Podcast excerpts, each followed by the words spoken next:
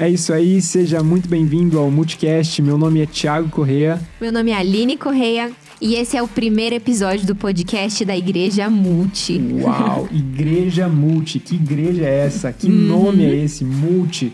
Uh, perguntas que não querem calar desde que uhum. a gente uhum. tornou pública a decisão de plantar uma nova igreja. É verdade. Uh, a gente recebeu diversas reações e feedbacks diferentes, né? Uhum. Palavras de encorajamento. O que mais que a gente recebeu quando a gente anunciou isso? A gente recebeu muitas perguntas e a gente ficou muito felizes com com tudo que a gente recebeu, com todos os comentários, muita gente falando que estava muito animado com o que estava acontecendo. Yeah.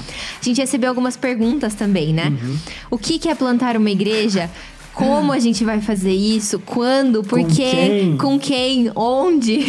É. E a primeira temporada desse podcast ela vai ser destinada exatamente para responder essas e outras perguntas, para a gente explanar é um pouquinho sobre o projeto, visão, uhum. missão. Uh, vai ser um tempo muito legal. O Sim. título desse episódio de hoje é Nossa História. Uhum. O início de um sonho. Uau. É, Deus tem trabalhado na nossa vida e a gente quer compartilhar com vocês. E Sim. a ideia uh, nessa primeira temporada é exatamente gastar um tempo sentando na mesa. Sim. E abrindo diálogo com vocês, compartilhando o nosso coração, compartilhando aquilo que Deus tem colocado no nosso coração. Uhum. E a gente tem certeza de que vai ser um tempo extraordinário. Né? É verdade. Então, todo sábado vai ter um episódio novo que a gente vai, vai contar um pouquinho sobre esse processo de plantação, sobre o nosso projeto, qual é a visão e a missão da Igreja Multi. Então, desde já, deixa o seu like se você está assistindo no, no, YouTube. Se, se você inscreve no canal Se também, inscreve né? no canal, exatamente. Se você está assistindo em alguma outra plataforma e você quer fazer uma pergunta para nós, você quer entrar em contato com a gente, segue a gente lá no Instagram também, é @igrejamulti.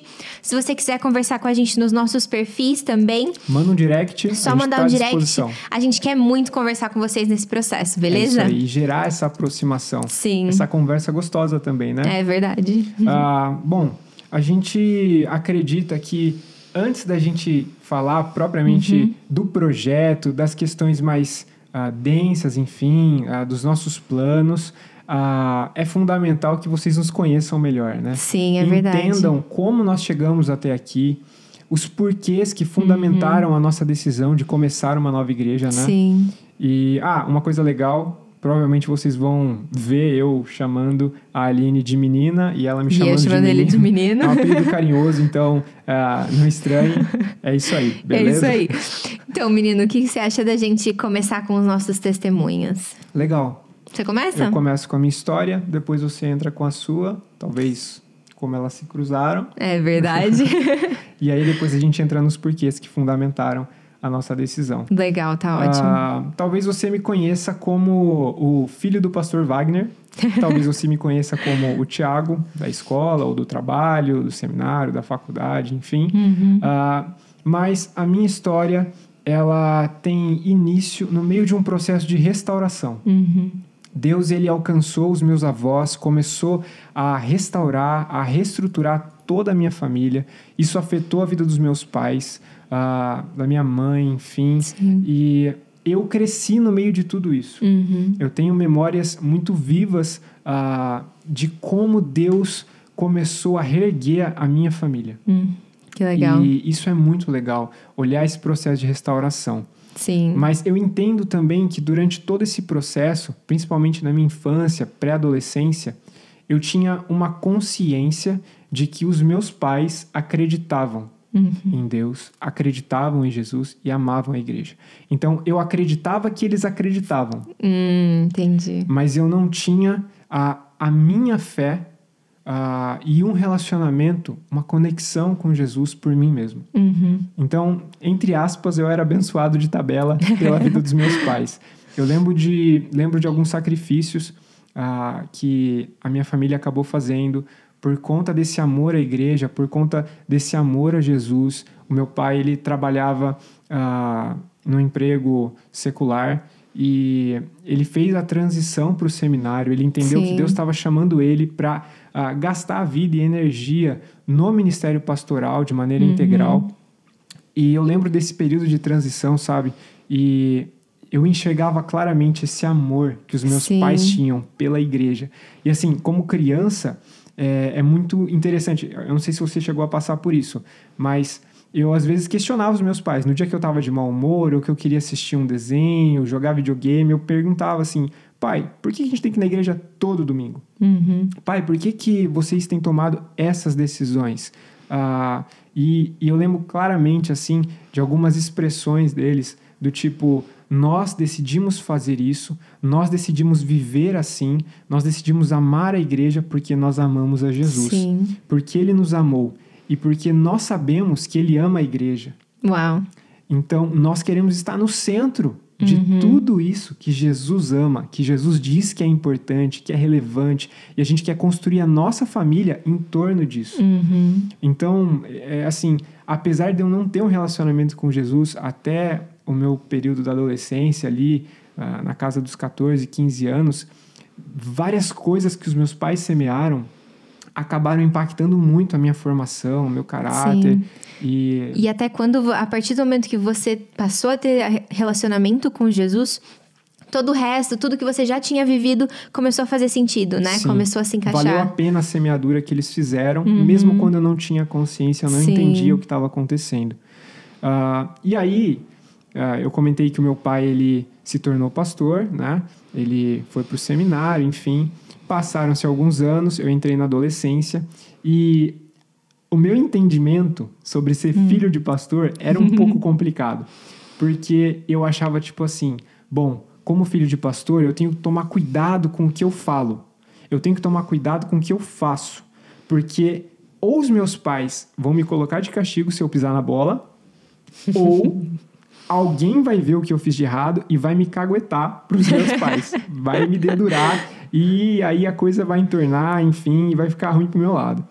Eu entendia que a minha li- liberdade, de certa maneira, ainda que eu não expressasse isso para os meus pais, ela era um pouco cerceada por conta é, dessa posição de filho de pastor. Uhum. E se você cresceu no meio da igreja, você sabe que ah, existe essa cultura de acampamento. E acampamento é sinônimo de, cara, liberdade. Seus pais não vão estar junto com você, você vai passar pasta em geral quando a galera estiver dormindo, vai tocar o terror. E eu lembro que, cara, nesses acampamentos meus pais estavam sempre comigo. Aí você nunca podia passar pasta nos outros, né? E se eu passasse, depois eu tava enrolado. Então, tipo assim, é, eu tava nesse, nesse momento da minha adolescência e de repente chegou um convite para que eu fosse num acampamento de uma outra igreja. E aí eu conversei com os meus pais, expliquei. Agora é minha É, chance. falei, pai, eu quero muito ir, eu tenho bons amigos naquela igreja, vai ser muito legal e tal. Mas no fundo, no fundo, eu pensei, essa é minha chance. Essa é minha chance Poder passar pasta de dente preparar o estoque de mundo. pasta, colocar na mochila, né? E, e ir como se não houvesse amanhã. Uhum. Ah, e eu lembro que eles liberaram, eles conheciam a igreja, conheciam Sim. alguns da- dos amigos que iam comigo nesse acampamento. E chegando lá, é, algo assim muito bizarro aconteceu. Se é que eu posso usar essa expressão bizarro. Eu eu estava tentando fugir da presença dos meus pais Uhum. Mas eu não tinha entendido que eu não poderia me ausentar da presença de Deus, Uau. que era o meu pai. Aham. Já estava trabalhando na minha vida. Sim. E, para minha surpresa, nesse acampamento, ah, na primeira noite, tipo assim, meus planos estavam a mil. Eu pensei, cara, depois do momento de devocional, de reflexão, a gente vai pro quarto. E aí o negócio vai ficar louco. Já estava preparando já já. estava preparado. A gente foi para o salão onde acontecia a reflexão e um dos líderes leu um texto é, que está em Filipenses. Se você não sabe, Filipenses é um livro que está no Novo Testamento, ah, na Bíblia, e é conhecido como a Carta da Alegria.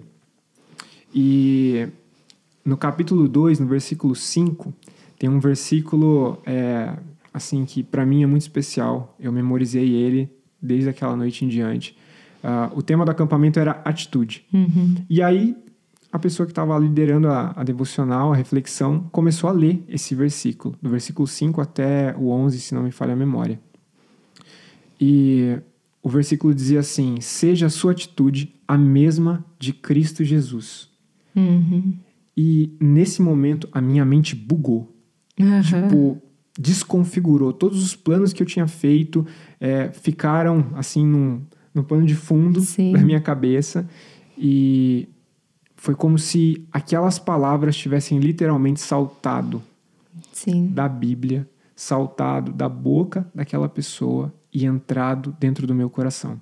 Uau. E isso gerou em mim uma consciência, um entendimento do Evangelho, ou seja, das boas notícias de Jesus, como eu nunca tinha tido antes. Eu já compartilhei essa história com a menina e assim me marcou muito, porque eh, na sequência desse versículo, o Evangelho está completamente explicado ali. Ah, Jesus, como Deus, se tornou homem, se humilhou, viveu uma vida de obediência até a morte, a morte de cruz. E por causa disso, após a ressurreição, Deus o elevou à mais alta posição. Uau. E o, o finalzinho do, do verso é, tem uma expressão ali, uma ideia de que no final de toda a história, no final de todas as coisas, todo joelho vai se dobrar diante de Jesus. E a minha reação foi instantânea e praticamente literal ao que o texto estava dizendo. Eu me ajoelhei naquele momento. Eu entendi, eu sou pecador, ah, eu às vezes obedeço os meus pais ou algumas regras, mas pelos motivos errados. Sim. A minha atitude não é parecida com a de Jesus. Eu preciso de Jesus e eu quero viver para a glória de Jesus. E cara, eu era um adolescente. Foi algo assim muito pontual na minha vida Sim. e de repente eu, eu comecei a desejar coisas que eu não desejava antes, Sim. a querer lutar contra pecados que antes para mim tava tudo bem Uhum. viver nesse estilo de vida, enfim. Eu acreditava que a minha experiência de fé ah, junto aos meus pais era suficiente antes. Uhum. E naquele momento eu entendi que não era nada. Assim, tinha a importância do que eles tinham semeado, mas não era suficiente. Não era suficiente. É. E eu não sei se você que está assistindo ou ouvindo a gente já presenciou, talvez em algum acampamento de alguma igreja, pessoas tomando decisões. Tem até uma expressão que vira e mexe, alguém fala, de que acampamento às vezes é sinônimo de fogo de palha. A, a galera toma várias decisões, se emociona no acampamento, mas aí quando volta para casa, volta. aí é que essas decisões vão ser provadas. Uhum. E isso ficou muito na minha cabeça nessa primeira noite. Eu pensei, e se eu for dormir E e amanhã eu acordar do mesmo jeito, ah, com a mesma natureza, com os mesmos instintos, entre aspas, ah, de quando eu cheguei aqui? Uhum. E eu fiquei nessa paranoia, nessa crise, eu orando, conversando com Jesus, não me deixa voltar ao que eu era antes. Uau. Eu quero viver para a tua glória e tal. Sim. E pela graça de Jesus, eu voltei do acampamento e Deus continuou trabalhando na minha vida. Ah, os meus pais perceberam algumas diferenças. Óbvio, foi um processo, eh, foi progressivo, mas eh, foi um, um tempo muito especial que me Sim. marcou e que me colocou no caminho. Eh, Que legal. Depois de um tempo, eu comecei a amar a igreja. Aham. Antes eu ia porque eu tinha que ir, mas eu passei a amar a igreja. Uhum. É, e eu comecei a buscar maneiras de servir, de Sim. Resolver problemas, usar da criatividade para sanar demandas, enfim. Sim. E tem uma coisa muito legal no meio disso que eu acho Nossa, que eu é. tô falando demais. Não, tá não. Tem uma coisa muito legal no meio disso tudo que eu, que eu percebo, especialmente na sua história, é como Deus vai revelando os dons, os planos que Ele tem para as nossas vidas no meio dessa vivência em comunidade, no meio de servir, no meio de cuidar de outras pessoas, né? Porque muitas das coisas que Deus foi mostrando para você como dons, como Recursos, é, sim, talentos. como recursos, foram coisas que você desenvolveu percebendo uma necessidade da igreja, né? Uhum. Eu acho que a questão Então- da produção audiovisual, principalmente, acabou afetando até minha vida profissional Sim. por um bom tempo. A música, enfim, design. E eu acho que a igreja é esse celeiro.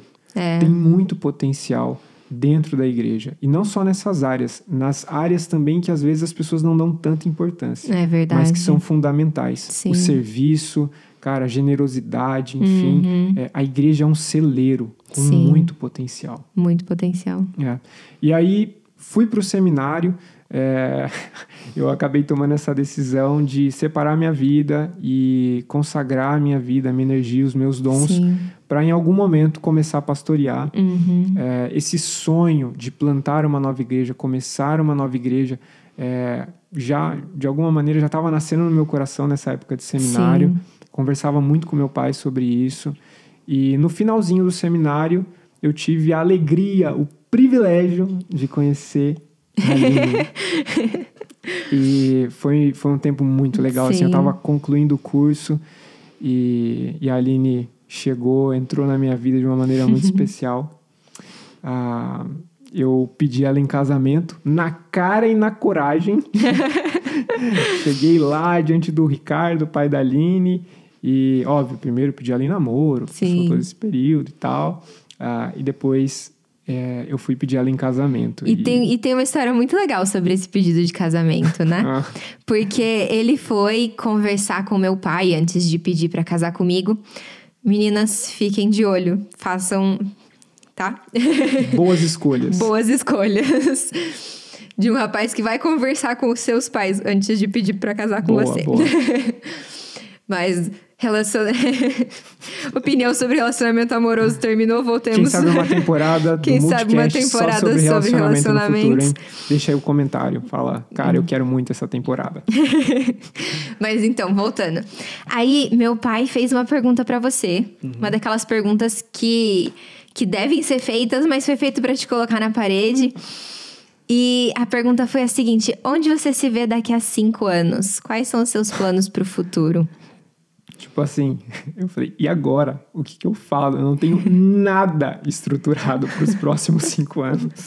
Eu nem sei se ele lembra disso, mas para mim, eu lembro que quando eu, eu cheguei, né, depois, já tinha conversado com ele, eu compartilhei isso com a Aline e falei, nossa, olha a pergunta que teu pai me fez.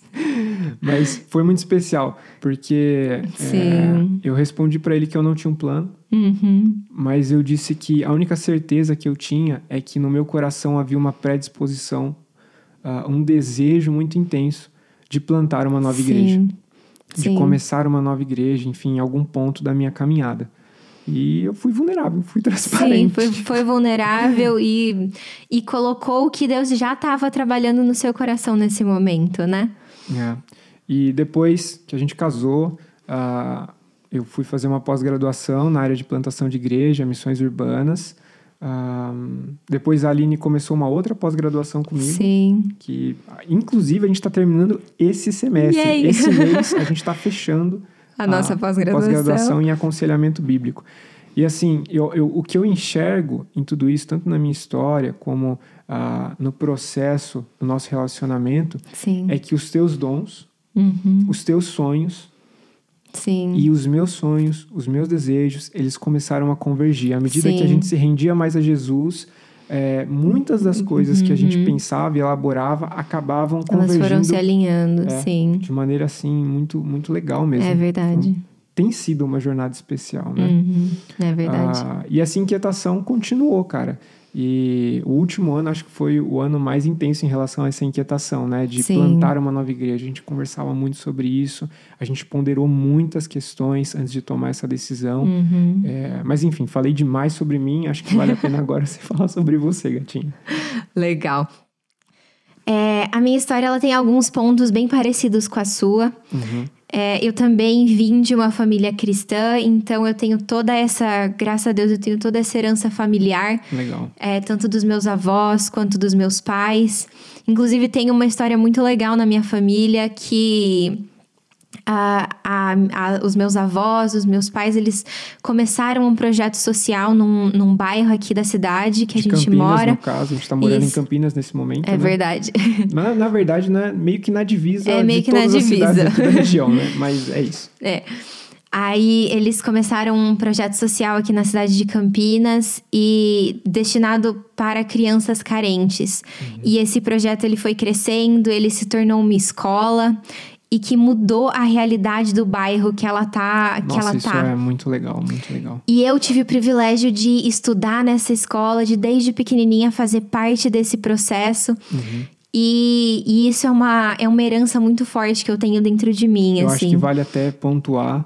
É, como esse projeto ele é especial porque ele nasce não de um momento uh, propício, assim. Ele Sim. nasce no meio de um momento de caos de emocional, dor. de dor, de sofrimento. A avó da Aline uh, tinha perdido um filho, né? Uhum, seu tio. tio. E nesse processo de luto, os avós da Aline tomaram essa decisão junto com outras pessoas Sim. de cuidar de outras crianças, de investir na vida de outras pessoas, Sim. né? E, nossa, é, é difícil de ponderar isso, né? É. De maneira prática, assim, é uma coisa muito poderosa. E foi muito importante, assim, ver toda a minha família, mesmo num momento tão difícil, é, servindo e, e realmente se dedicando. E através, é, através de, desse processo, da, da interferência de, de Deus nesse processo, a comunidade inteira ser impactada, sabe? Então, uhum. isso é uma, é uma herança que eu tenho muito forte dentro de mim. Uma cura é... que foi derramada sobre os seus avós, mas que irradiou. Sim, é e verdade. alcançou e transbordou para muito além deles, né? Sim. E eu fui crescendo e a minha fé, ela se baseava nesse no senso comum, nos conhecimentos que eu tinha é, que, eu, que, eu, que, eu, que foram passados para mim desde pequena, né? Então, de que Deus me ama, de que Jesus morreu pelos meus pecados. Mas eu acho que parecido também com, com a história do menino, eu vivia debaixo da fé dos meus pais. Me faltava esse relacionamento verdadeiro com Jesus. É, é, eu fui crescendo, adolescência, chegou a hora de escolher que faculdade eu iria fazer. É, olhando agora para trás, eu percebo como foi é, uma interferência de Deus assim no processo da escolha da minha faculdade. É, olhando agora, eu percebo os, os fez, dons. Foi pedagogia primeiro, né? Sim, eu fiz pedagogia. E, assim, percebendo os dons que, que, que Deus tem me dado, a questão do, do cuidado, do, do ensino, do, ensino né? do serviço. E tudo isso encaixa muito bem com a pedagogia. Então, é, eu sinto que até nesse processo da decisão da faculdade já foi um trabalhar de Deus e Deus Legal. foi cuidando desse processo também. Uhum. No meio da faculdade, eu tranquei e eu fui fazer um intercâmbio numa faculdade batista lá nos Estados Unidos. Uou. E, e no meu caso, ela foi uma jornada muito importante. Uhum. Porque lá, apesar de ser obrigatório frequentar os cultos, pois é. Foi um momento que Deus começou a trabalhar dentro de mim esse amor pela igreja, uhum. esse amor por estar em comunidade. Despertando talvez uma curiosidade diferente. Sim, uma né? curiosidade diferente. É... E fora também, ele estava trabalhando em mim todo o restante, porque primeira vez morando sozinha. E é aquele negócio: se você não lava a louça, a louça não, é não se lavar? lava sozinha. Se você não tira o lixo, o lixo não se tira sozinho. Se você não lava roupa, não tem roupa para usar. então Deus foi trabalhando em mim todos esses aspectos e foi um momento muito importante. É, eu voltei com essa nova curiosidade sobre a igreja. E aí eu comecei a fazer parte de um grupo de, de discipulado. Você quer explicar? Talvez. A gente não sabe quem é que está assistindo e ouvindo a gente nesse momento. Talvez você não tenha é, uma vivência dentro de alguma igreja que tenha esse tipo de processo, mas acho que basicamente é replicar aquilo que Jesus fez com os discípulos. Uhum. Né? É um processo, uma jornada de amadurecimento por meio do ensino e de uma vivência, compartilhando Sim. a vida junto, caminhando junto para amadurecer a fé e, e crescer. Uhum. É basicamente isso. Resumo.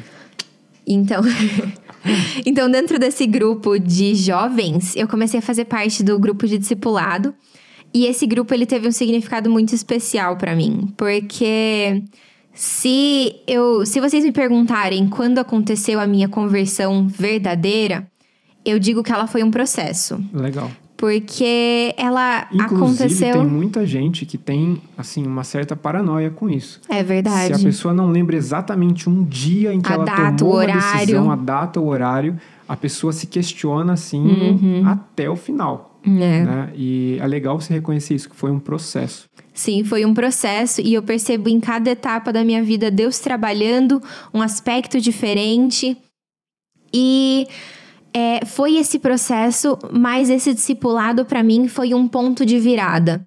Foi um ponto que me perguntaram se eu tinha realmente um relacionamento com Jesus e se eu tinha como é que ele tava. Uau. É, isso e... muda bastante. Pois é. E aí Deus me mostrou de que o meu relacionamento, eu, eu conhecia, eu tinha vários conhecimentos que, que eu tinha aprendido no decorrer da minha história, mas eu não tinha esse relacionamento, me faltava esse relacionamento vivo. E quando realmente Deus me mostrou que, que faltava esse relacionamento, eu tomei a decisão de, de seguir a Jesus e isso afetou tudo. Legal. Afetou, assim, toda a minha vida. Deus trabalhou muito a questão da minha identidade nesse processo. Uhum. É, um livro da Bíblia que foi muito importante para mim nesse processo foi o livro de Efésios. Uh, Deus trabalhou também, moldou os meus relacionamentos, a forma como eu me relacionava com as pessoas, me relacionava com a igreja. E é, foi muito, muito importante isso na minha vida, porque Deus me, me mostrou o propósito. Uhum. Ele me mostrou um alvo, ele me deu novos sonhos. Legal. E. Eu acho até que essa questão da identidade, menina, é, é o cerne da vida cristã. É verdade. Porque se eu não sei quem eu sou, eu não sei para onde vou. Uhum. E se eu não sei para onde vou, minhas prioridades, meus relacionamentos podem ser enfim, Sim. administrar de qualquer maneira, de acordo com os meus sentimentos, preferências. Mas se eu sei quem eu sou, se eu sei quem Deus é, quem Jesus Sim. é e como isso afeta a minha vida, os desdobramentos são práticos. E eu acho que uhum. é, é, uhum. é, mais ou menos isso que você está tentando expressar. É exatamente isso, exatamente isso. práticas, né? De Sim. uma fé que deixou de ser abstrata.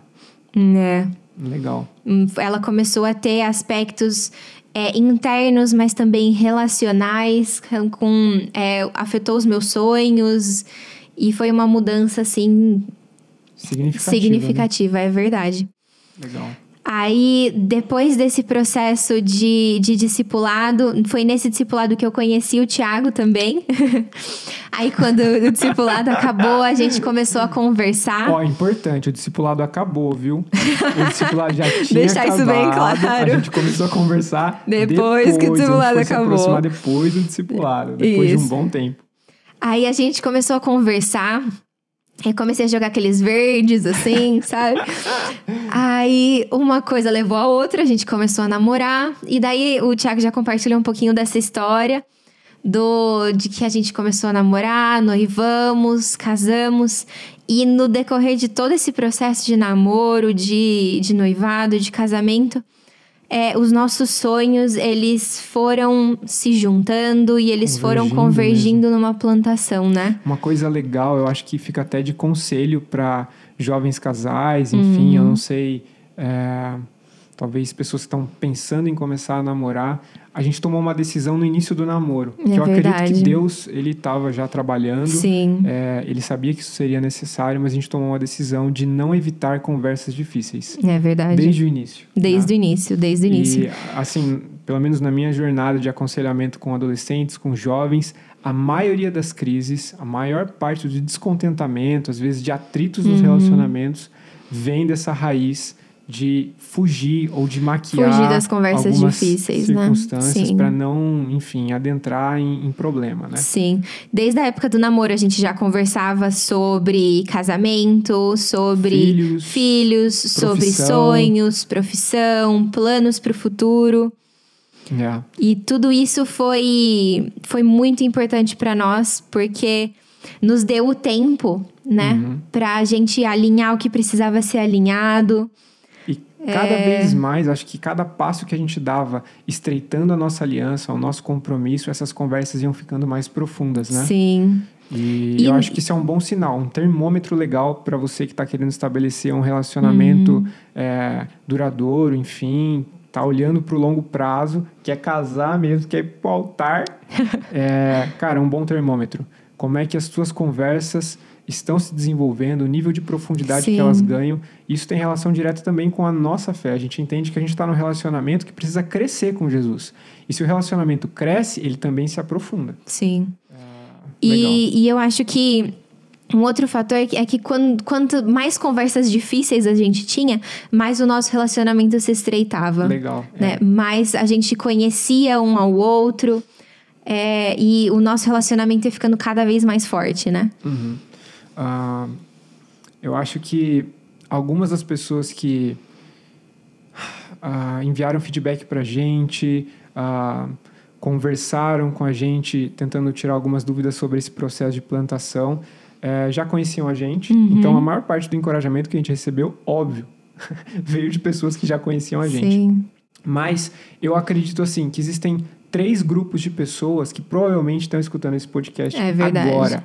e esse é o momento que você diz: vejo que as profeta. Ô, Brincadeira. louco. Mas, de verdade, eu acho que a gente pode dividir em três categorias, pelo menos, de Sim. pessoas que estão ouvindo esse podcast nesse momento.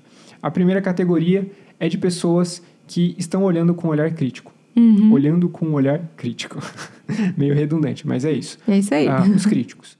E talvez a crítica ela vem ah, por uma interpretação superficial é, e a pessoa olha pra gente e pensa assim, o que que esses dois estão pensando de se envolver com uma plantação de uma igreja? Tipo, os dois são novos, são jovens, têm a vida inteira pela frente. Eu lembro até que quando a gente é, compartilhou que a gente ia casar, muitas pessoas ficaram assustadas. É né? verdade. Cara, vocês vão casar, olha só, vocês são novos e tal.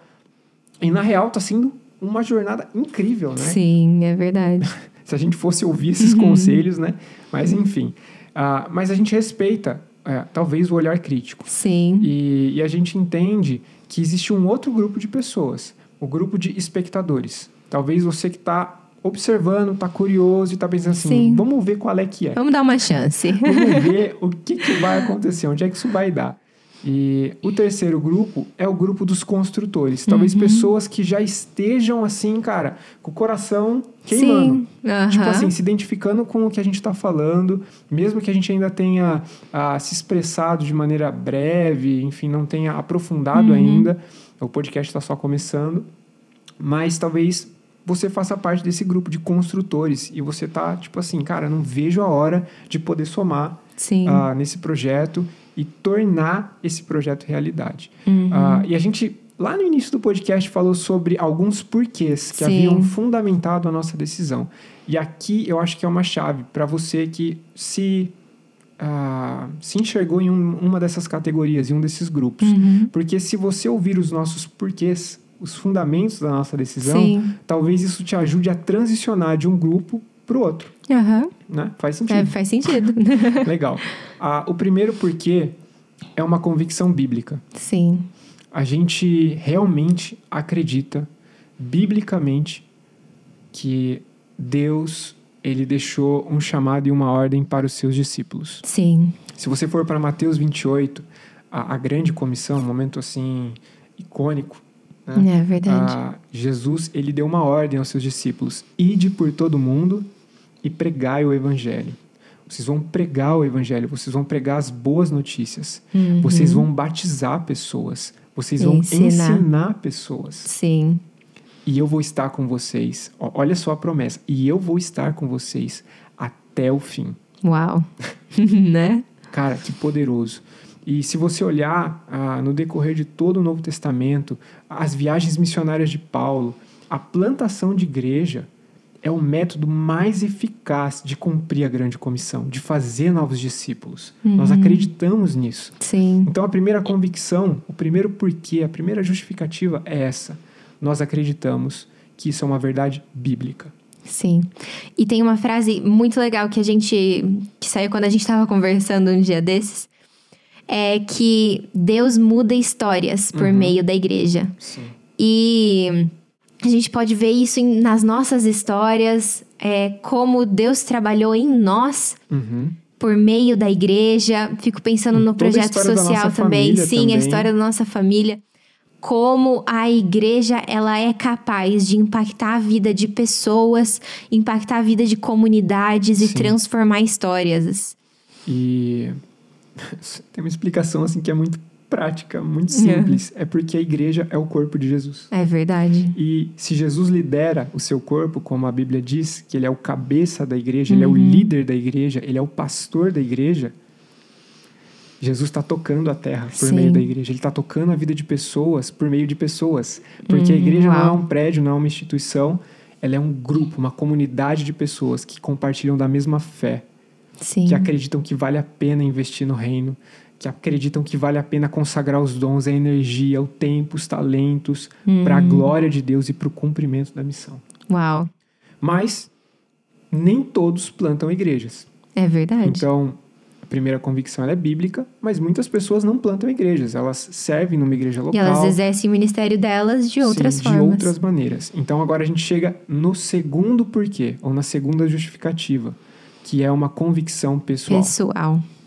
Eu gosto muito é, de uma expressão de um teólogo que diz assim: Olha, quer saber se você, pastor, tem o chamado para plantar uma igreja?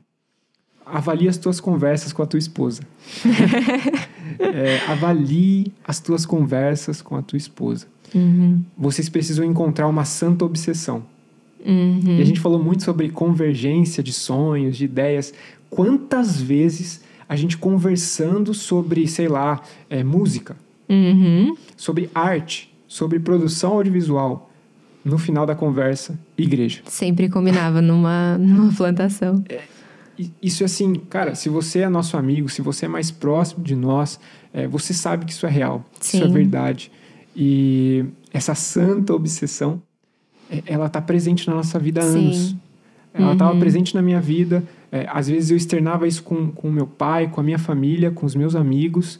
E depois que eu casei, eu comecei a externar isso com a Aline Sim. e eu comecei a perceber que era algo real para ela. Sim, Então, tipo assim, caramba, uma convicção pessoal é verdade. de que Deus nos moveu durante toda a história.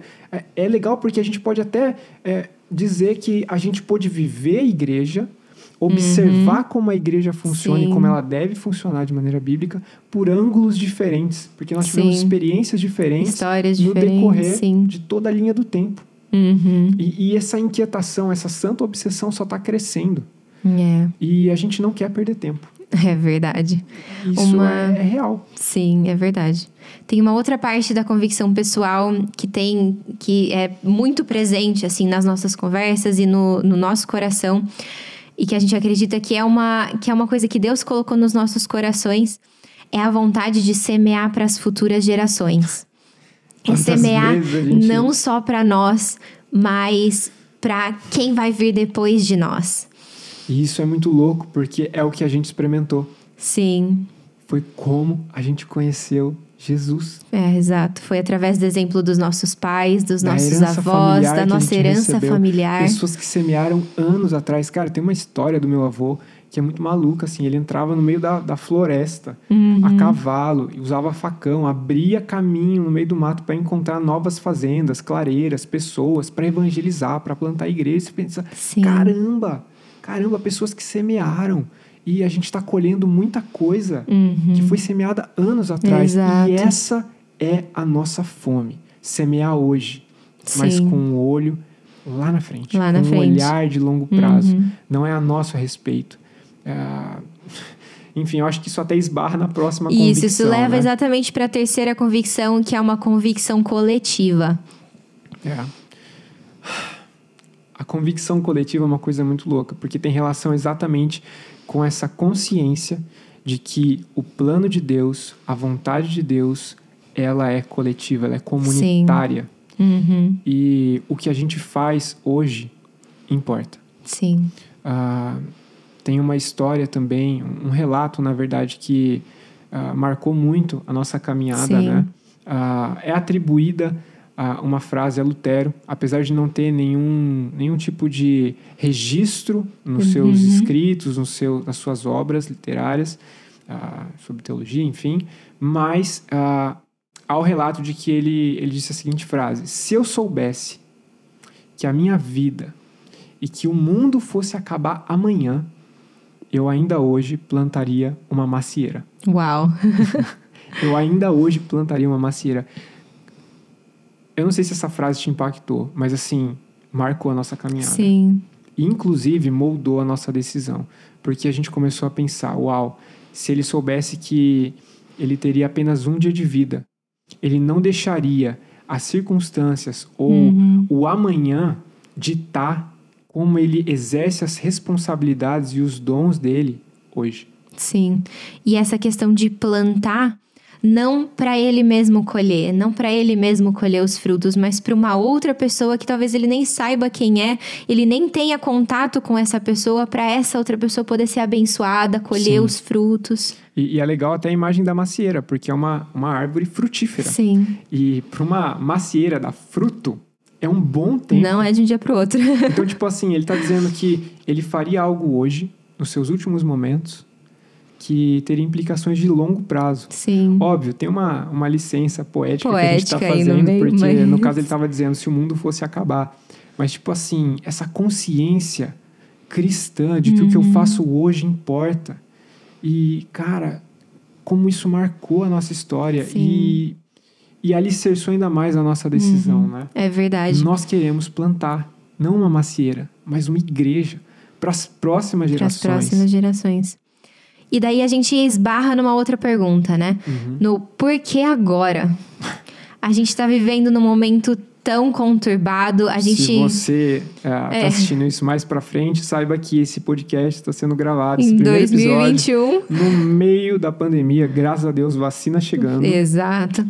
Mas, assim, confusão, principalmente no Brasil. É, confusão é... política, uma série de, de questões relacionadas à pandemia. Questões e, econômicas. Sim, e um momento de pandemia em que as pessoas elas foram obrigadas a se retirar para dentro das suas casas, né? Sim. Elas foram obrigadas a. Viver de maneira mais individual. É, viver enfim, de maneira mais senso individual. coletivo, comunitário, é, de certa maneira, ele foi apagado por um uhum, tempo. Foi sim. necessário, mas assim por que agora, no meio de toda essa Sim. confusão? E na verdade, a gente quer reformular essa pergunta um pouquinho. Uhum. Ao invés de por que agora, a gente pensar por que não agora? por que não por agora? Por que não agora? E tem um, tem um versículo no livro de Eclesiastes que faz muito sentido com isso, que diz assim que o agricultor, a pessoa que está plantando, se ela espera condições de tempo perfeitas, se ela espera que não tenha uma nuvenzinha no céu, se ela, prefere, se ela espera que tenha exatamente a quantidade de, de, um, de umidade, de, de, não sei. De chuva, sei lá. Ela nunca vai semear. Então, a gente está se perguntando, a gente está se fazendo essa pergunta de por que, por que não, agora? não agora? Porque, de certa maneira, dentro da nossa a consciência, o que nós não queremos fazer é perder tempo. É verdade. Ah, e procrastinar talvez algo que possa se desenvolver de maneira muito mais saudável uhum. se a gente começar agora. É verdade. E a igreja, ela é um projeto, se é que a gente pode dizer assim, de Deus, uhum. que depende de Deus. Então, nós sabemos que nós não estamos prontos. Uhum. Nós sabemos que nós nunca vamos estar é. prontos. E, e eu acho que isso é exatamente um dos fatores que coloca o nosso pé no chão. É verdade. Fala assim: essa é uma missão que necessita da mão de Deus, do é. toque de Deus. E... A gente sabe que a gente que nós não estamos prontos, mas a gente também sabe que nós não estamos sozinhos. Cara, essa convicção, é, eu espero que isso possa transbordar daqui para onde você está uhum. nesse momento escutando. Sim. Se você está ah, passando por algum tipo de crise, processo de decisão e você acha que você não está pronto, eu queria dizer para você, você nunca vai estar tá pronto. Tome a uhum. melhor decisão com aquilo que você tiver em mãos hoje. Sim, é verdade. E a gente decidiu consagrar os nossos planos, esse senso de propósito, Sim. enfim, os nossos projetos com a questão da plantação de uma nova igreja para as próximas gerações. Sim. E, e, eu acho que falando nessas próximas gerações, a gente já solta o um anúncio aqui agora? Manda bomba. Nós. É... Você quer falar o eu anúncio? Falo, Você fala? Falo. Eu vou dar o anúncio. Ô, louco. A Aline tá grávida. Provavelmente Sim. os nossos amigos, familiares já, já, já devem saber. Mas nesse momento, a Aline tá quase com seis meses. É, de quase com seis meses. Ah, Nós temos a Laurinha chegando. Quase aí. Nós estamos é. com a expectativa lá em cima.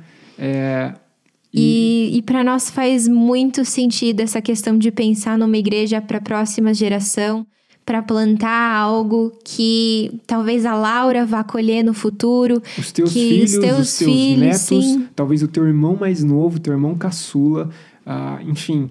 É, sabe quando as peças elas começam a se encaixar? A gente falava sobre isso há muito tempo, né? Sim. E a gente foi resgatar alguns dos nossos caderninhos de oração de 2017 e desde lá já, já tinha o nome da Laura escrito. É, tinha a questão da plantação de igreja para as próximas gerações. E aqui eu acho que está uma chave muito importante, a gente precisa fazer uma diferenciação. Plantar uma igreja para as novas gerações não é plantar uma igreja para adolescentes. Sim.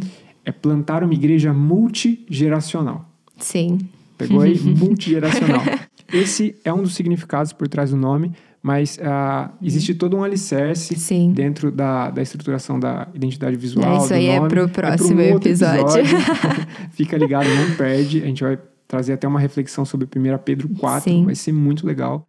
Uh, mas plantar uma igreja multigeracional, né, menina? Sim. E, e é uma. É, a, é sonhar com uma igreja de que pessoas de faixas etárias diferentes pessoas que estão passando por etapas na, de vida diferentes, uhum. de contextos de diferentes, de contextos diferentes, mas todas trabalhando para o mesmo propósito. É isso aí, uma engrenagem santa, Sim. onde os mais velhos entendem o papel deles de investir nos mais novos, uhum. abrir espaço para os mais novos. Uh, os mais novos gastarem a sua energia debaixo da liderança dos Sim. mais velhos, dos mais experientes e literalmente a colocar à disposição os seus dons e todo o gás Sim. que eles têm para que a igreja possa florescer. Sim. Então é um lugar para todos. Sim. Mas que tem uma linguagem contextualizada, que tem uma relevância cultural uhum. e que, acima de tudo, uh, ame Jesus. Sim. Que seja que fiel à palavra, Sim. cara, à Bíblia. E o nosso coração está pulsando por isso. Tem muita é coisa que a gente gostaria de compartilhar com vocês, mas vai ficar para os próximos Para os próximos episódios. episódios. Não perca. Bom, e aí a pergunta que fica é: como é que eu posso me engajar? Uhum. A gente tem algumas formas que vocês podem, podem fazer isso, que vocês podem se engajar com a Igreja Multi. A primeira forma é orando por nós. É isso aí. Se você uh, já faz parte de outra igreja, está é, feliz onde você está, nós queremos te convidar a nos adotar em oração. Mesmo Sim. que você não venha caminhar com a gente, uh, não venha somar forças nesse uhum. projeto de maneira literal, mas nós entendemos que nós vamos precisar de oração. É Sim. um baita de um desafio. Uh, e nós queremos te desafiar a orar pelo nosso casamento, orar por sabedoria, por Sim. temor, por provisão de Deus, uhum. uh, orar para que Deus nos envie os recursos necessários, a provisão também em relação a, a recursos humanos, pessoas, para sonhar e para trabalhar, né? Para, de certa maneira, entrar naquela categoria de construtores, de plantadores com a gente, para a gente arar a terra junto. É, enfim. Uh, uma outra maneira é investindo. E aqui está um grande uhum. tabu. Uh, a gente tem péssimos exemplos, né? Na mídia, enfim. Talvez se você falar para algum amigo teu no trabalho que você vai investir numa igreja, uh, exercer generosidade, ofertar, uh, talvez a pessoa ache que você é doido, que você está jogando dinheiro fora. Mas a gente crê no poder da generosidade. É verdade. E no DNA do nosso projeto, eu acho que é legal até adiantar isso sobre a questão financeira. Uh, nós não queremos pedir nada ou exigir nada de alguém que não esteja disposto a oferecer. Sim. O poder da generosidade, esse é o centro da mensagem, cara, que Jesus Sim. deixou pra gente, de serviço, de generosidade, amor, de intencionalidade. Então, se você se identificou com o projeto, mas talvez não vai participar como um construtor, você pode investir, ajudar hum. o projeto a sair do lugar, Sim. sair do papel, Sim. né? E, enfim, ofertar. No projeto, você encontra um link para ofertar, se você quiser enviar um direct, enfim, uhum. a gente pode conversar. Exato. Uh, inclusive, o link do projeto vai estar tá uh, na nossa bio tá do Instagram. Bio, você pode Isso baixar, aí. tem muita coisa que vai estar tá disponível lá a partir de hoje. Legal? É, e o terceiro terceiro grupo de pessoas, né, que são os construtores. Você pode se engajar construindo. Construindo isso junto com a gente. Então, cara, se teu coração está queimando, se você se uhum. identificou com a nossa história, com aquilo que nós colocamos diante de você de maneira bem aberta em relação aos nossos sonhos, enfim. Cara, você pode somar forças com a Sim. gente. Ah, eu sou, sou mais velho, enfim, não tem essa pegada mais jovem. Você ah, tem um local, tem um lugar Sim. nesse projeto, um lugar especial, cara, sonhado por Deus. Você pode Sim. mudar a vida de jovens e adolescentes, crianças, Sim. se você somar forças com a gente. E se você é jovem, adolescente também, seja muito bem-vindo. Troque ideia com a gente e a gente Uhum. vai ah, ah, estreitar o nosso relacionamento, É né? verdade. E caminhar de maneira natural aí, enfim, estreitar é, tudo que precisa ser estreitado. É. E se você também não tem um relacionamento com Jesus ainda, mas de alguma forma esse podcast te impactou, as Te nossas inspirou, histórias te te, inspirou, manda uma mensagem pra gente no Instagram, a gente quer muito conversar com vocês. E se você quiser também, faça parte desse projeto junto com a gente. É isso aí, tem lugar para todo mundo. Ah, deixe sua pergunta nos comentários. Isso aí, não esqueça Cara, do like. Deixa o seu like, vai ajudar bastante. Nós precisamos alcançar um número de inscritos para a gente ter um link No Insta- no personalizado no YouTube. Então, envia para seus amigos, faça esse favorzão aí pra gente. É isso aí. Pega esse galho. Ah, nós queremos agradecer a, a tua paciência, o teu Uhum. tempo. Cara, teu tempo é valioso, a gente sabe Sim, disso. a gente sabe disso. E a gente quer agradecer a você que ficou até aqui, ouvindo o que a gente Uhum. tem a dizer. E fica o convite. Cara, sábado que vem Tem mais. tem mais. Se Deus quiser, a gente se vê no próximo episódio, né, menina? É isso aí. É isso aí. Até a próxima e que você possa viver e compartilhar a fé em Jesus de maneira autêntica. É É isso, isso aí. Até mais. Até mais, pessoal. Legal.